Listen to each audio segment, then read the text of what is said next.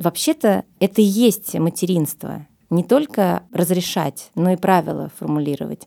И до тех пор, пока я играю в подружку, я не стану как бы материнской фигурой здесь. И мне нужно все-таки занять позицию взрослого человека, а не просто такой же девочки, как они, и сказать, что нет, гостей сейчас нельзя.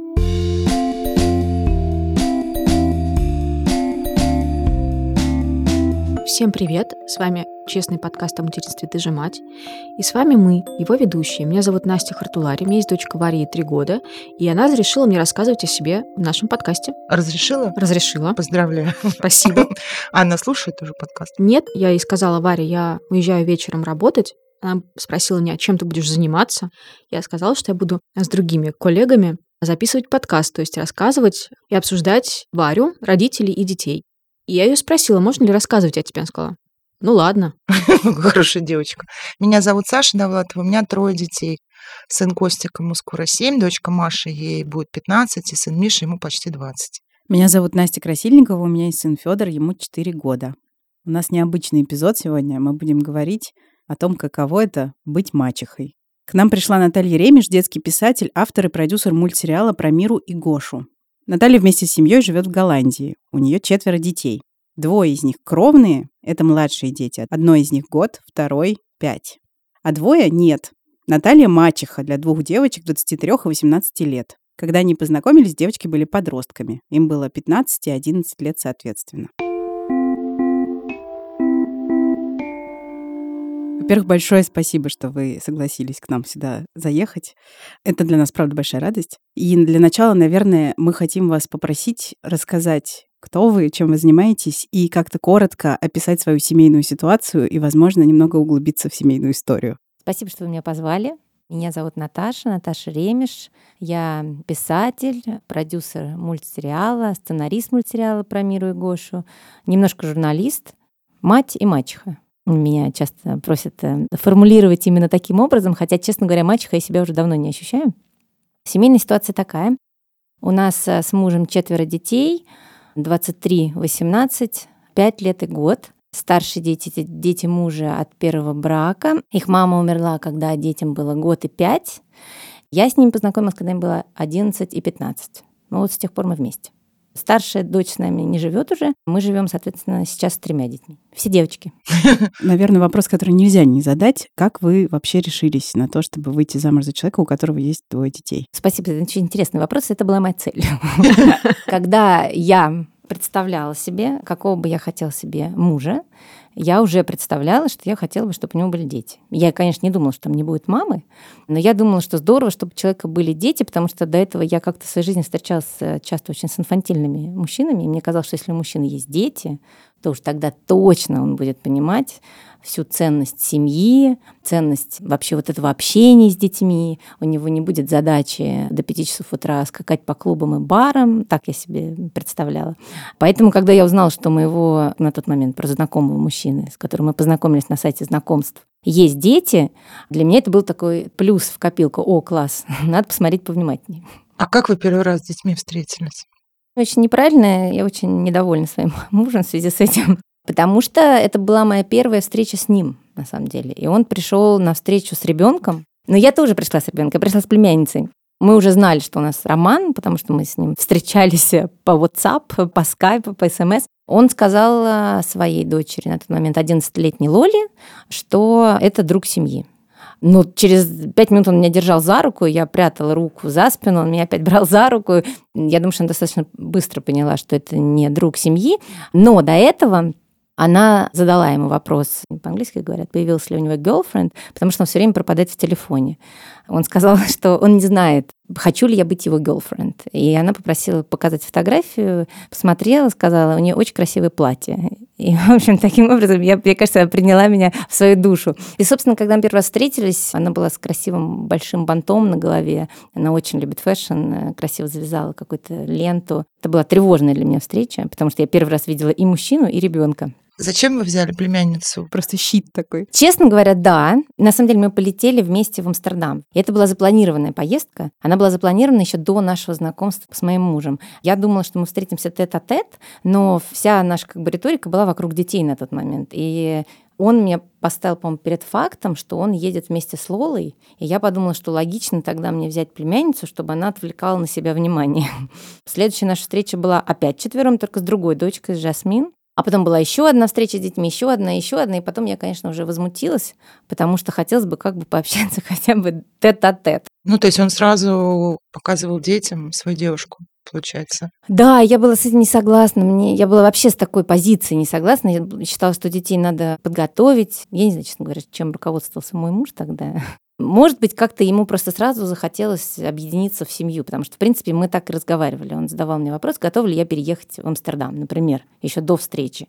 И мне показалось, что это слишком ранние разговоры, на что он ответил, что он мужчина, я женщина, и логично, что если уж мы общаемся в, как бы в контексте влюбленных, теоретически есть смысл в этом общении дальнейшем или нет. Поэтому все достаточно понятно и прозрачно было. Да, есть он, есть я, есть дети, и давайте рассматривать комплексно, так скажем, проблему, ну, семью. А потом вы приехали и стали жить все вместе. Между первой встречей и переездом 9 месяцев, чем, собственно говоря, он мне понравился, он очень был решительный. Практически сразу он мне предоставил план их поездок совместных на год. Вот сейчас мы едем во Францию на лыжи, потом мы едем э, в Италию, потом мы едем, э, не знаю, в Грецию, потом приезжай к нам в Амстердам. И, собственно, было понятно, что все это время мы будем встречаться, общаться, опять же, с детьми. У нас было очень много детей всегда. А вы знаете, он спрашивал у детей одобрения своих намерений. То есть, типа, можно ли я женюсь или можно ли Наташа будет с нами жить? У меня у мужа особая ситуация, поскольку мамы не было, то он вообще своей жизни без детей не мыслил. Он никуда не ездил без детей. И когда я возмутилась и стала задавать вопрос, а будет ли вообще-то нас общение вдвоем, он искренне сказал, что он даже об этом не думал, потому что настолько привык быть с детьми, и, соответственно, он просто меня вписал в ту систему, в которой он существовал. И я на тот момент, и это была моя ошибка, радостно это приняла, и мне показалось, что вот меня приняли в семью. Почему я говорю, что это была ошибка? Очень сложно было отстроиться в пару потом. Потому что когда вы начинаете с семьи, очень сложно потом существовать как пара. Вы не умеете даже общаться вдвоем. Потому что представляете, когда вы сидите за столом, и у вас всегда есть 11-летний подросток и 15-летний, они все время говорят о себе, о своих школьных проблемах. У тебя нет времени, возможности поговорить друг с другом. То есть это прям такое экстремальное погружение сразу в семейную жизнь, при том, что такой уже 86 уровень да. продвинутости. Да. Потому что, кажется, подростки — это такой пока для нас с Настей уровень просветления. Ну, у меня есть подростки такого возраста или были, ну, с родными детьми в этой ситуации, да, и мы про это много говорили, что пары нету. Есть семья, да, которая решает какие-то задачи, все время вокруг детей это все строится. И очень сложно выкроить какое-то время, надо себя заставлять это делать, mm-hmm. потому что привычки такой нету. А когда с этого начинаешь, я вообще с трудом себе представляю, да, потому что все-таки у нас было какое-то прошлое, и опять же, это общие дети, которых мы заводили совместно, и постепенно, они тоже, что кто-то из нас хрясь, а тут сидят два брачных человека, да, которые тебя не любят еще.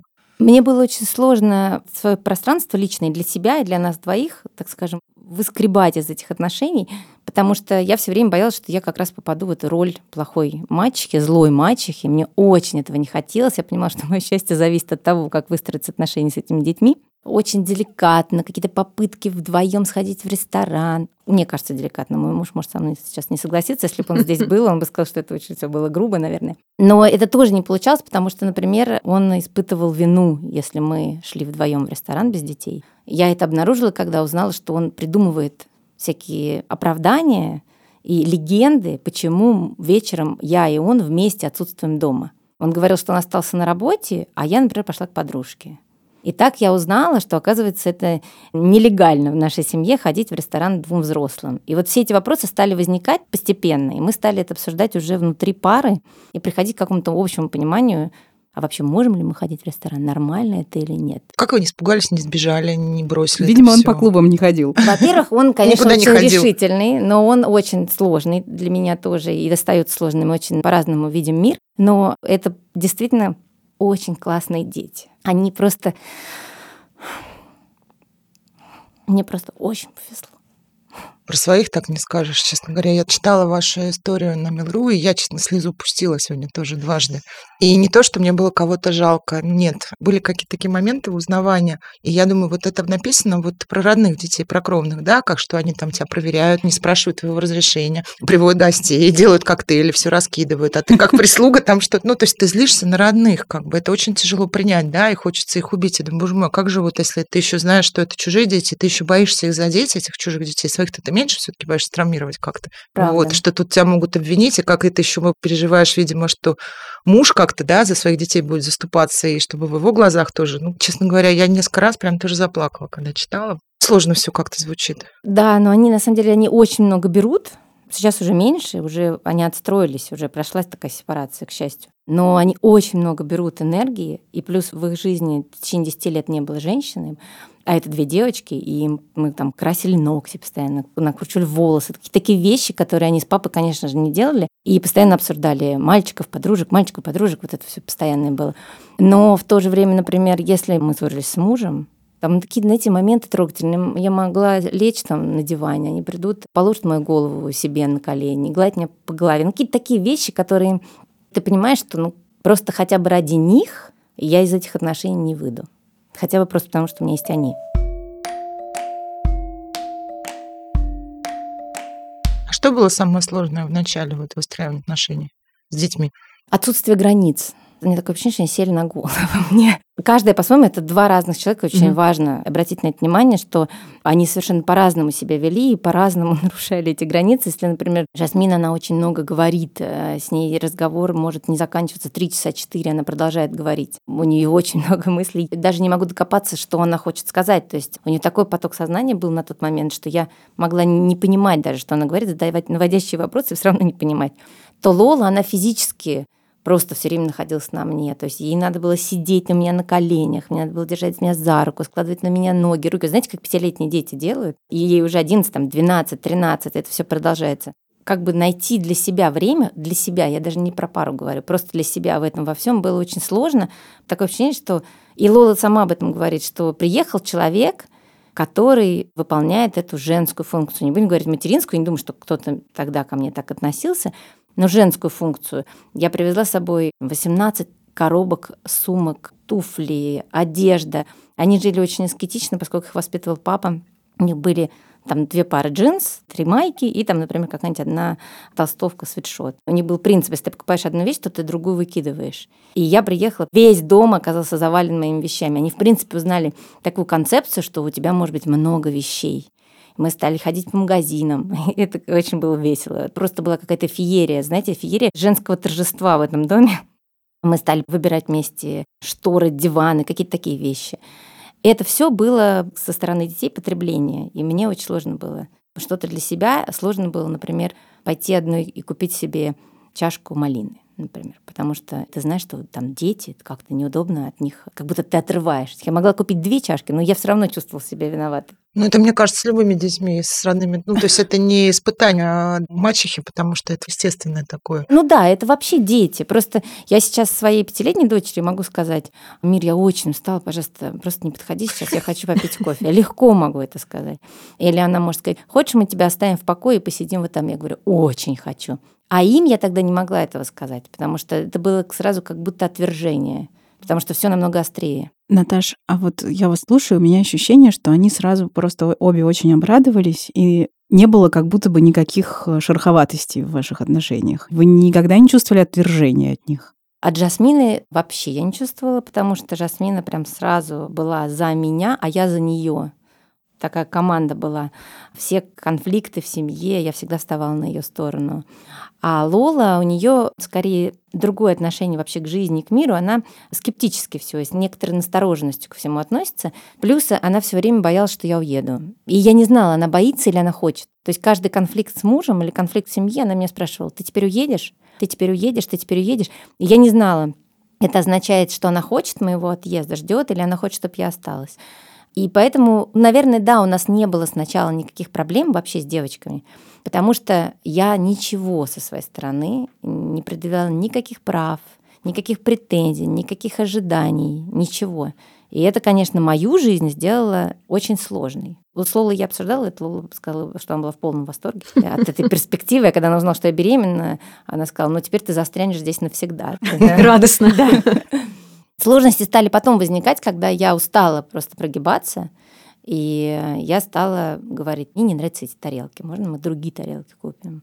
А девочки сказали, мы хотим эти тарелки. И таких моментов стало возникать больше, больше, больше, когда домой вот этот вал подростков вламывался, а я только что ребенка уложила, и никто меня не спрашивал, можно прийти или нет. И когда я стала свою позицию какую-то озвучивать, стали возникать проблемы. Но потом я поняла, что вообще-то это и есть материнство. Не только разрешать, но и правила формулировать.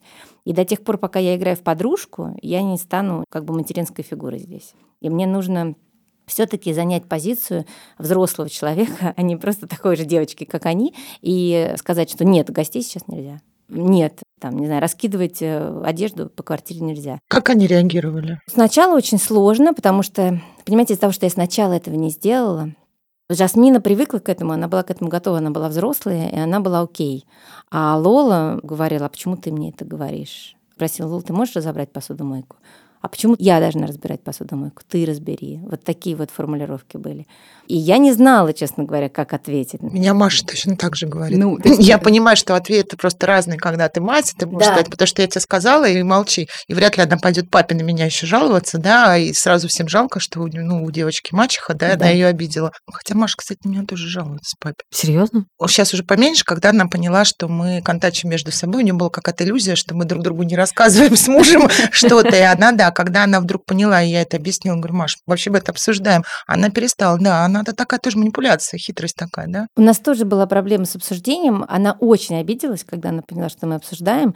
Лола, Жасмин уже с нами до тот момент не жила, и она сказала, вы меня обсуждаете за моей спиной. И я тогда объяснила, что мы не обсуждаем, это совместная коллективная родительская позиция, и это нормально, и мы всегда будем говорить о наших детях, потому что вы большая часть нашей жизни, поэтому мы о вас говорим. И она приняла, и тогда она поняла, что да, все, что секрет сказанной маме, будет услышан папой, и наоборот. На чью сторону муж вставал в конфликтах? Вот если у вас были конфликты с девочками, кто кому бежал жаловаться и кто на чьей стороне, как правило, был? У меня муж пытался защитить Лолу, когда я ну, например, я хотела ее сфотографировать. Он говорил, а она хочет? А ты уверена, что она хочет? Она не хочет. Убери фотоаппарат ну, на телефоне. То есть такие вещи. Вы знаете, у нас не было с ней конфликта. Вот с Лолой не было вообще конфликтов. Конфликты с Лолой я себе начала позволять, когда почувствовала себя мамой. Сколько прошло времени? Не было какого-то конкретного этапа, просто я помню поступательно некоторые моменты, когда она там обняла, когда она взяла за руку, когда она поцеловала, и когда я услышала, как она по телефону кому-то говорит, я сейчас маму спрошу. И тогда я поняла, все, я могу говорить, что нельзя разбрасывать вещи. Вот у меня был как раз вопрос, как они к вам обращались изначально и как обращаются сейчас. Они всегда обращаются ко мне, Наташа. Мы никогда это не обсуждали. Вернее, как, мы никогда не обсуждали, что будет мама. Они, в принципе, жили с концепцией мама, мама, у них же была когда-то мама. Они знали, что мама — это человек, который зовут Нигина.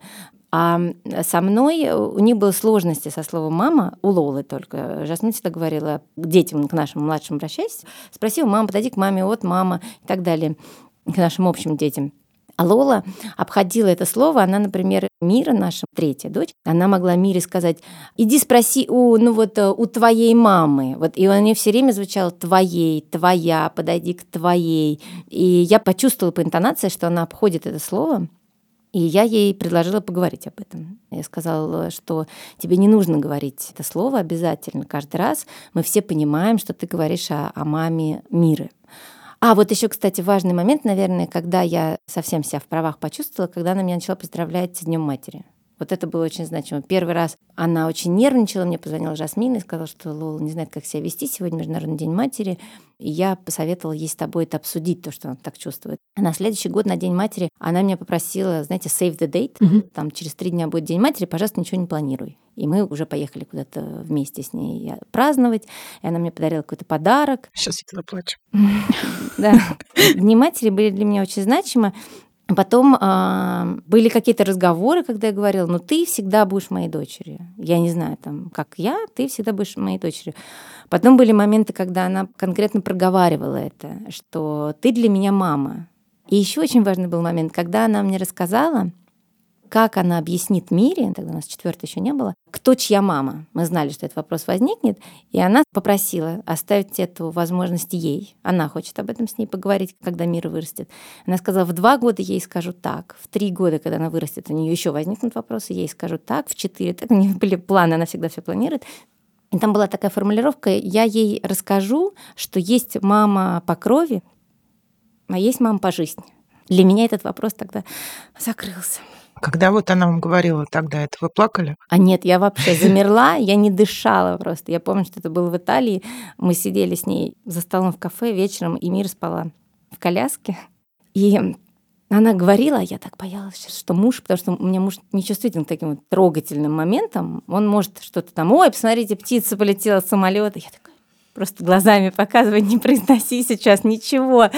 И она рассказывала, говорила, говорила, говорила. И я только задавала дополнительные вопросы, потому что, конечно, момент для меня был очень значимый. Я говорила, да, да, да. А еще что? Она говорит, а вот в четыре так. Все. И я говорю, хорошо, мы просто договорились. Я стараюсь не акцентировать не рыдать в такие моменты, потому что Лола, она будет смущаться просто.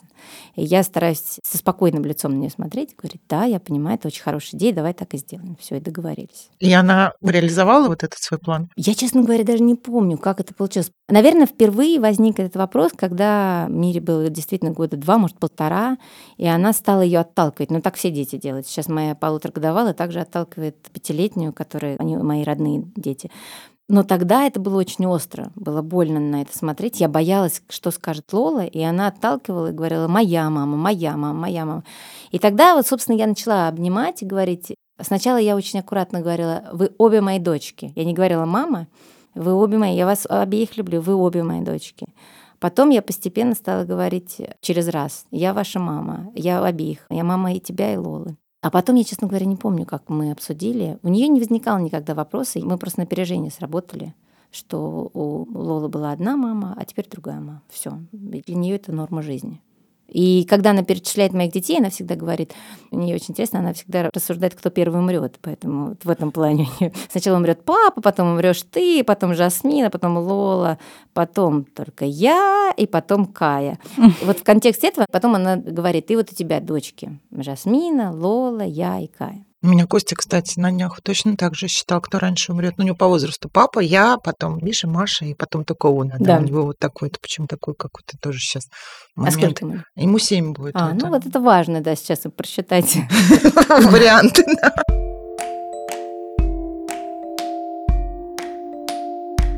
Через минуту мы продолжим разговор с Натальей Ремеш. А сейчас короткая рекламная пауза от наших друзей из 2GIS. Садимся в машину, готовы ехать, открываем навигатор на смартфоне. Карта мелковата, отвлекаться от дороги, вглядываться в телефон неудобно. Когда у нас наконец можно будет вывести удобный навигатор на большой экран магнитолы? На самом деле уже можно. 2GIS запустил навигатор, совместимый с платформами Android Auto и CarPlay. Эти системы позволяют подключить ваш телефон напрямую к дисплею машины и пользоваться приложениями через экран автомобиля, в том числе навигатором.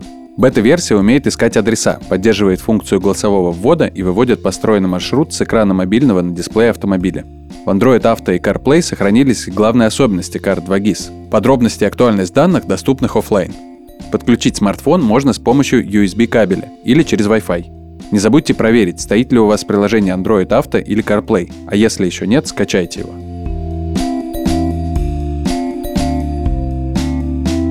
Я хотела еще спросить, где вы получали вот какую-то помощь, поддержку? Как бы вот вы не рассказывали, все довольно мирно звучит, но это все равно тяжело. Ну, понятно, что тяжело. Поддерживал ли вас ваш муж, когда вот, ну, вы притирались, когда вот этот этап проходили? Кому плакать-то? А психотерапевт только психотерапевта. Я когда ехала, я знала, что будет сложно. И как только я поняла, что я переезжаю, а я поняла это, когда я поняла, что я беременна, я просто сразу же записалась в психотерапевт и ходила каждую неделю два раза, иногда три задавал вопросы просто такие жизненные. Как сделать так, чтобы они не почувствовали, что я кого-то люблю больше, кого-то меньше? Ну, логично, что, скорее всего, там своего любишь больше, а чужих детей меньше она мне сказала такую важную фразу, и она сработала. Одного два раза поцеловала, второго два раза, третьего два раза, всех по два раза. И я первое время считала. И, конечно, там одну проще поцеловать, потому что с ней там проще отношения, вторую сложнее, но я все равно считала. А потом это стало привычкой. Я просто уже привычно, если одну поцеловала, то и всех остальных тоже также с объятиями, также с подарками.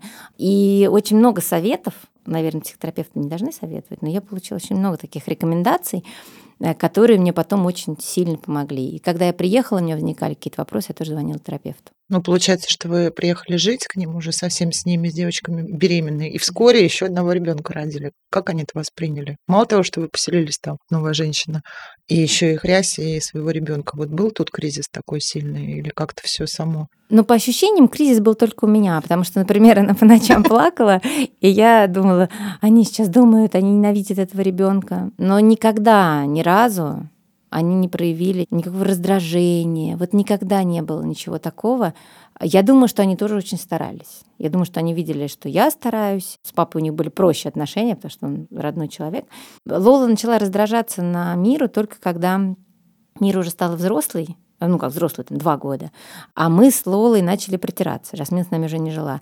И тогда раздражение на меня стало выливаться на младшего ребенка. Я это видела, и мы это с ней проговаривали. Я говорила, ты злишься сейчас на меня, а срываешься на малыша. Давай мы с тобой обсудим, почему ты злишься на меня, и что случилось, что, может быть, я не так сказала, или, может быть, я тебя как-то обидела. Дай мне обратную связь. Обычно это занимает у нее один день, сейчас уже меньше, раньше день, может быть, два, она ходит с лицом. Потом она приходит и говорит, ты вот это сказала, или она может сказать, извини меня, пожалуйста, я действительно себя пассивно-агрессивно вела, я так делать не надо, я постараюсь в следующий раз по-другому. Но действительно случилось так, что 1 июня я переехала, а 9 августа я родила. И вот мы все оказались вместе в одной квартире, а до этого я жила одна в 120 метрах. Это была очень сильная перемена всего. Это был мой кризис в первую очередь. Наверное, был кризис тоже у мужа. А девочки, на самом деле, и это тоже мне посоветовала психотерапевт на это посмотреть так, девочки получили возможность дожить самостоятельной подростковой жизнью. От них отстали. Мы сфокусировались на ребенке. Они смогли гулять больше. К ним никаких вопросов не возникало, таких, как возникали до этого. Поэтому частично они получили освобождение. Но все равно ревность же. Вот мы не ощутили ревности. Я не знаю, с чем это связано. Может быть, с разницей в возрасте? Может быть. Я не знаю, у нас почему-то прошло это очень спокойно, но опять же, вы знаете, вот это в чем заключался мой кризис, что я была сфокусирована на старших детях значительно больше, чем на ребенке рожденном. То есть я всегда приоритизировала их, когда они приходят поговорить, э, когда они хотят обняться. Потому что малыши, окей, она все равно, знаете, дети, они свое отжимают маленькие, они просто все равно на тебе виснут. А к старшим тебе нужно усилие некое приложить, чтобы оторвать от себя этого малыша, обратиться к ним и выслушать. И вот я сейчас только чувствую эту разницу, когда у нас съезжает из дома и Лола тоже, она уезжает во Францию учиться. Впервые у меня младшие дети оказались в фокусе. Это когда ты сидишь за столом, и говорит не 17-летний человек со всеми, а ты слушаешь пятилетнего. Ну вот с кровными детьми то же самое. Я знаю, да. Слушай, прям-то да, то же самое. Младшие страдают в этом плане в каком-то. Да, потому что вот принято считать, что младшим достается больше, но по факту... Больше всего достается самому старшему, потому что какое-то время он был один. Неважно, у одного родителя, у двух родителей было это время, когда он получал максимум да, всего, а потом уже последующие дети получают меньше. Да, и он еще привык э, к этому вниманию. Он привык на себя отвлекать внимание когда к нам приходит Джасмина, все внимание получает Джасмина. Остальные дети по остаточному признаку. А, да, да, Лол, сейчас тарелку принеси, да. А, Мир, Мир, там, сейчас, подожди, подожди, мы не договорили. У меня Мир привыкла уже, она говорит, вы никогда не заканчивайте говорить, чтобы я могла что-то сказать.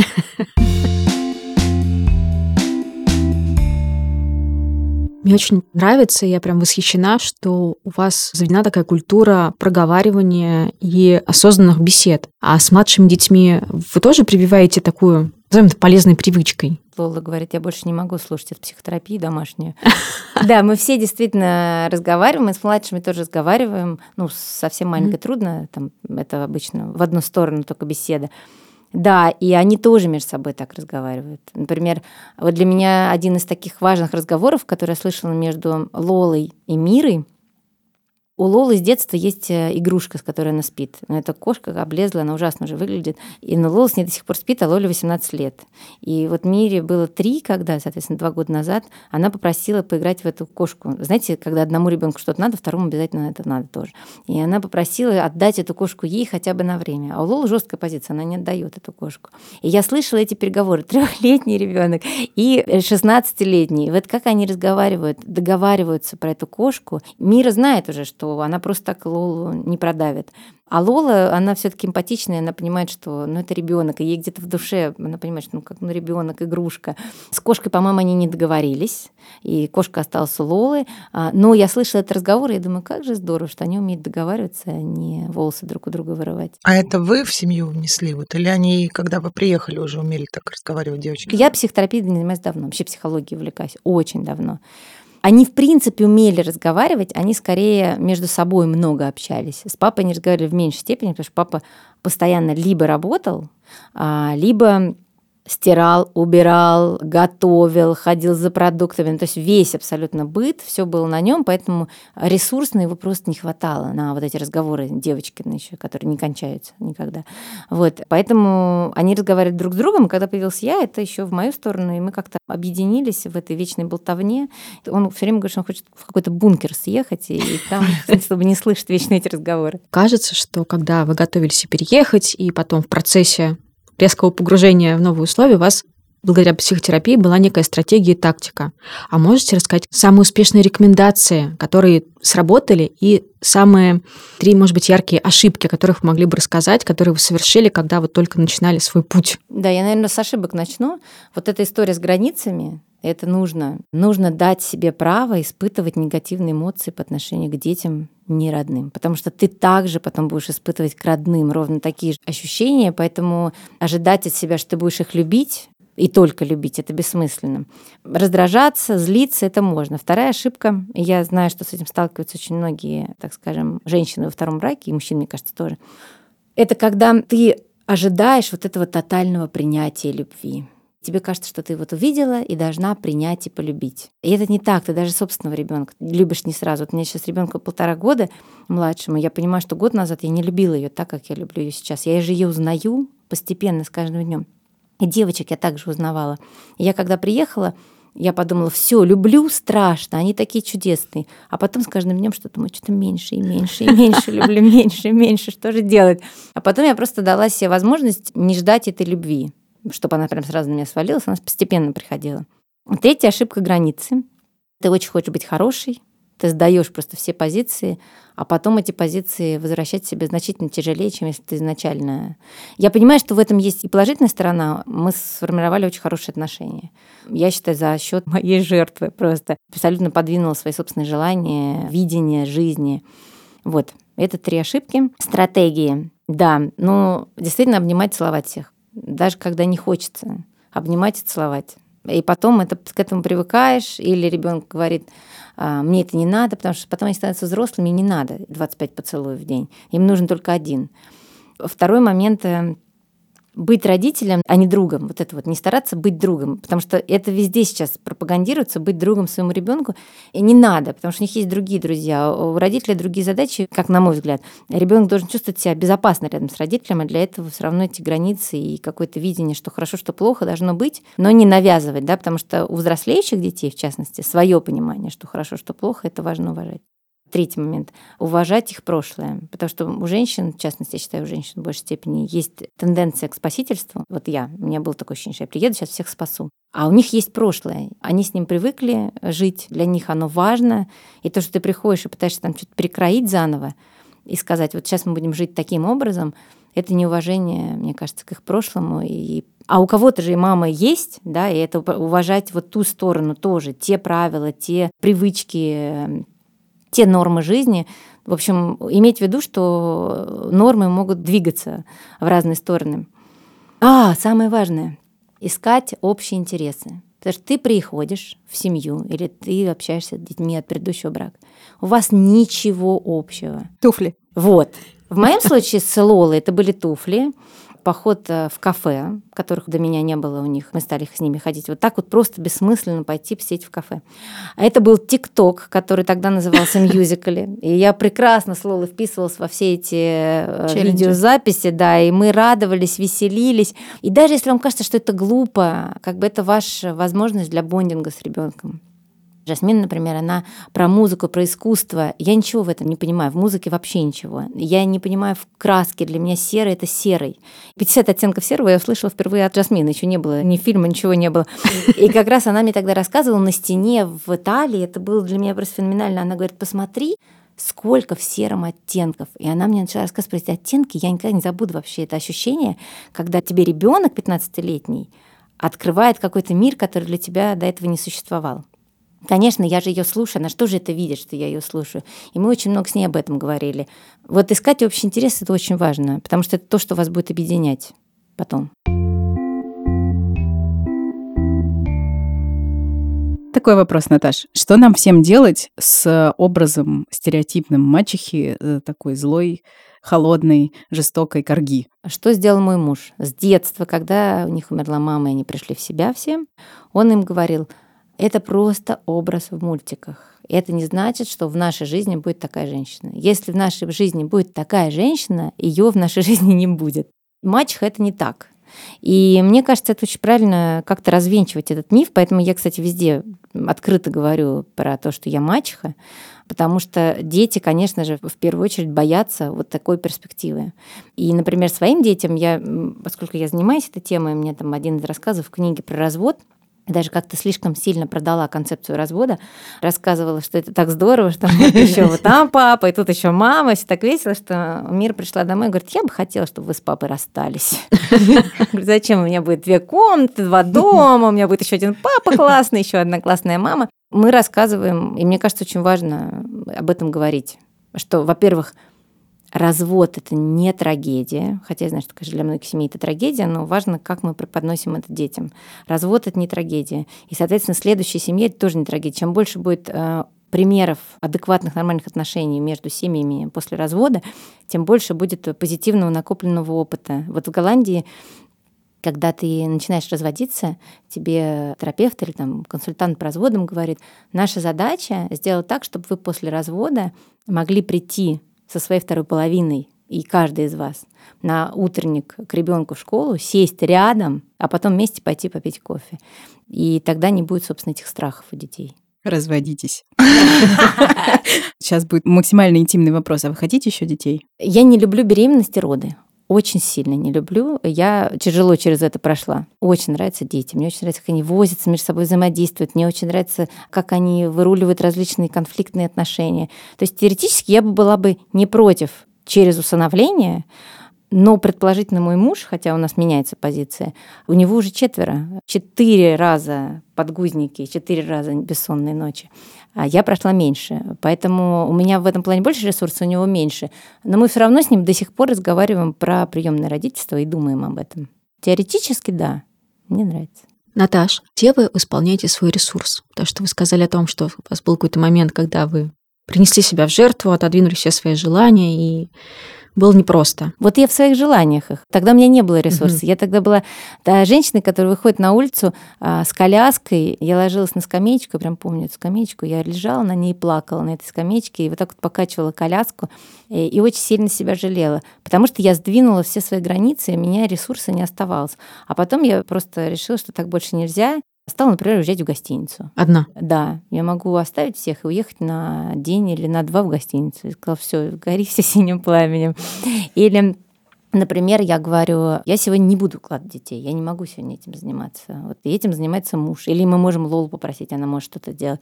Или я говорю, я там встречаюсь с подружками. Ну, плюс, конечно, у меня очень ресурсная работа. Я очень люблю свою работу, она мне очень много дает. И вот эта перемена деятельности, на самом деле, если ты все время меняешь подгузники, то ты от них устаешь, а если ты пишешь книгу, а потом меняешь подгузники, потом пишешь книгу, потом подгузники, Тогда перемена деятельности хотя бы как-то позволяет э, восстановить эти ресурсы.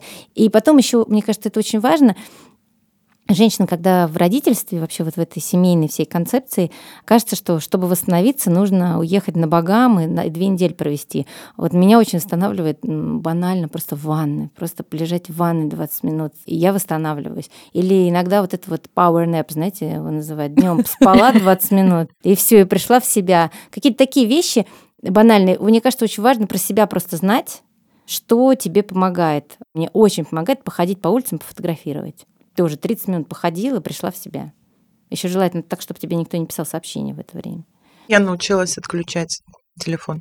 Я иногда это делаю, потому что я не могу тоже... Они не требуют забот, ну, постоянно они большие. Но не все пишут, они пишут все время в тот момент, когда им хочется, да, или что-то надо. И такая простыня, мам, ты тут, слушай, тут такое дело. Это же все каждое новое, мам, да, уведомление. Мам, мам. Слушай. Да, да, да. И вот что-то, это все, ну, в 99,99% случаев не требует немедленного ответа на самом деле. То есть то, что требует, ну, немедленного, да, вмешательства, помощи, спасения, там, не знаю. Звонить будут уже из опеки. Они позвонят сами или позвонят папе, ну, то есть это СОС, спасите, мне надо в больницу, да, то есть это как бы... И я стала, да, я прям на... Ну, и чтобы они видели, да, что я не в WhatsApp, там нигде, потому что они видят, что просмотрено, и ты не отвечаешь, это еще хуже, да, я просто все вырубаю. Кстати, экстренные звонки это тоже, если, конечно, они не совсем страшные. Кстати, про ресурс, с ними очень много смешных ситуаций. А Я помню, как нам позвонила Лола в рыданиях из Бельгии и сказала, а, Наташа, я, я тут, тут другие люди, тут они и я, в общем. Ну все, у меня просто сердце упало. Муж у меня был где-то в командировке, была одна дома с Мирой. В общем, оказалось, что они поехали, я знала это, в школьную поездку в Бельгию, и в Бельгии пиво можно пить с 16, и они это знали, они этим воспользовались, а в Голландии с 18.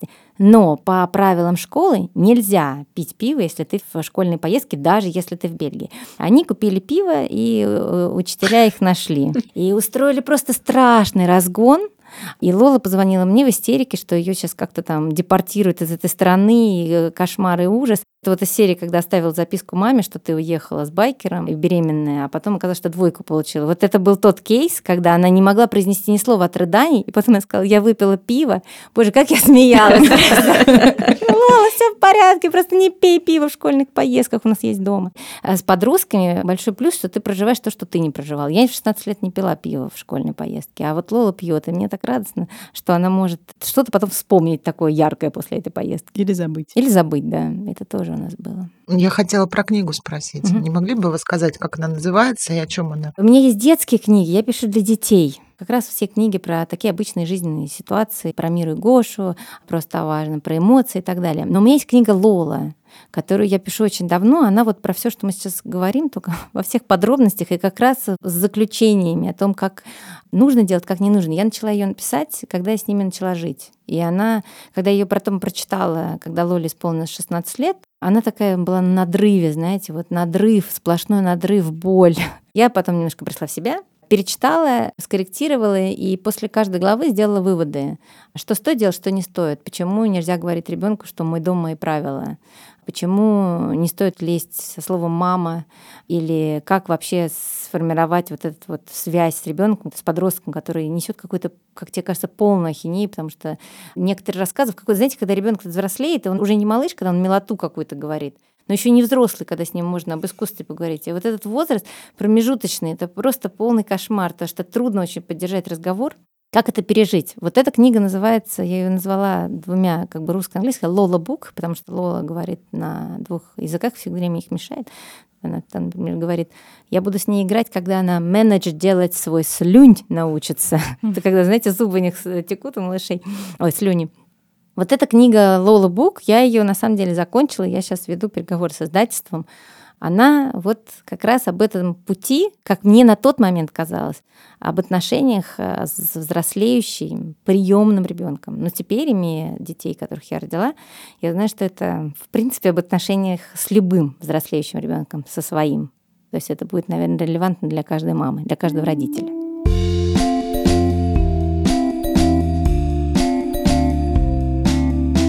Большое спасибо Наташе, которая к нам сегодня пришла. Это был очень приятный разговор. И спасибо вам, что вы послушали этот эпизод.